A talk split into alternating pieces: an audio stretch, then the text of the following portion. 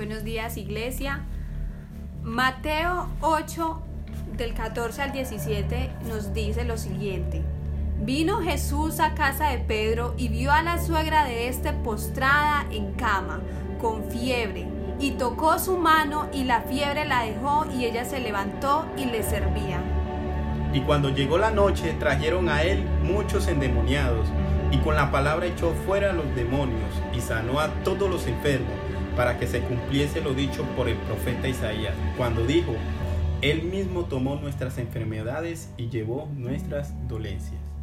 Mateo 8 del 14 al 15 Vino Jesús a casa de Pedro y vio a la suegra de este postrada en cama con fiebre. Aspectos a resaltar. Tocó su mano, la fiebre la dejó y ella se levantó y le servía. Algunas veces Jesús sana solo con decirlo, otras con solo quererlo, hasta utilizó lodo o saliva para sanar a un ciego. Pero en esta ocasión simplemente con un toque de su mano la suegra de Pedro fue sana. La suegra de Pedro mostró una respuesta que encaja con la de aquellos que han sido tocados por el poder de Jesús. Luego de ser sanada se levanta casi que instantáneamente y su respuesta al toque de Jesús fue servirle de inmediato. Ella se levanta y sirve a Jesús y sus discípulos.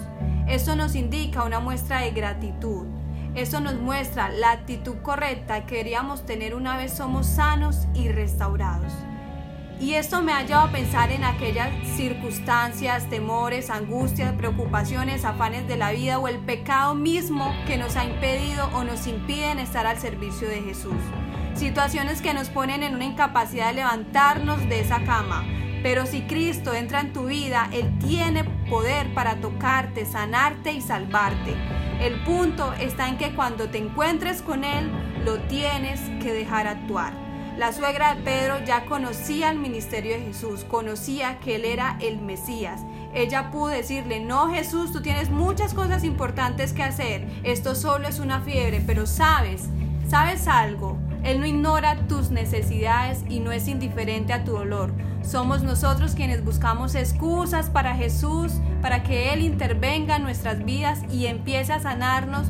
Buscamos excusas para servir y vivir de acuerdo al Evangelio. Y como analogía, en esta crisis sanitaria que estamos viviendo, una de las cosas que más llegan a extrañar las personas es el contacto con sus familias, amigos, compañeros, hijos, el abrazo, el apretón de manos y Jesús hoy nos está diciendo en Isaías 41:14, no temas, yo te ayudo.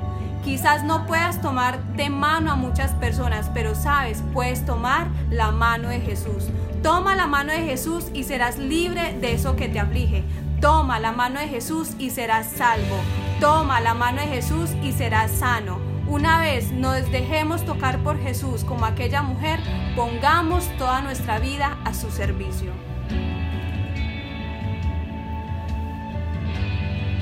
Y cuando llegó la noche trajeron a él muchos endemoniados, y con la palabra echó fuera los demonios y sanó a todos los enfermos, para que se cumpliese lo dicho por el profeta Isaías, cuando dijo, Él mismo tomó nuestras enfermedades y llevó nuestras dolencias.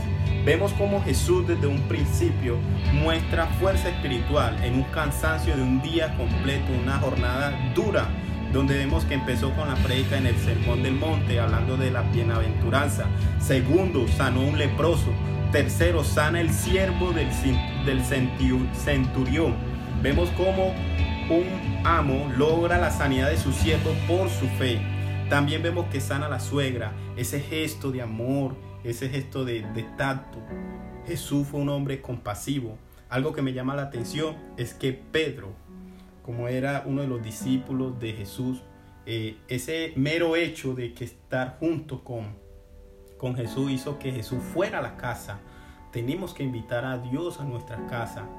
Cuando estamos con la intimidad con Dios, cuando estamos cerca de Dios, Jesús viene a nuestra casa y trae sanidad, trae milagros, trae reconocimiento. Vemos en Lucas, en, en Marcos, perdón, capítulo 1, versículo versículo 32.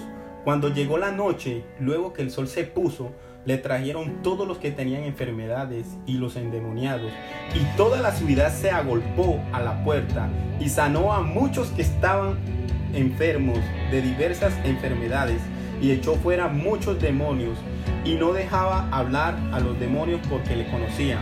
Marcos da una aclaración de que vemos que la gente después de Jesús de ese día tan largo, la gente lo buscaba para sanar, para que sanaran sus enfermedades, para que hubiera un milagro en sus vidas. Entonces vemos que en nuestra vida a veces estamos cansados, estamos cansados espiritualmente, no queremos leer la Biblia, no queremos orar, no queremos buscar a Jesús. Y hoy el llamado es que busquemos a Jesús para que Él haga un milagro en nuestra vida, para que Él sane todas nuestras heridas, para que Él tome el control de nuestros planes, de nuestro trabajo.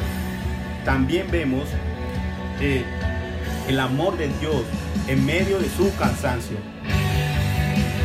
Iglesia, la sociedad constantemente tiene que ver para creer. Pero nos dice hoy Jesús, cree y recibirás. Cree y recibirás un milagro, cree y recibirás sanidad, cree y serás salvo tú y tu casa. Cree y serás libre en el nombre de Jesús. Oremos por la falta de ánimo, oremos por una mejora en nuestra vida espiritual, oremos por aquello que nos impide levantarnos y servir. Dios te bendiga. Dios te bendiga, iglesia.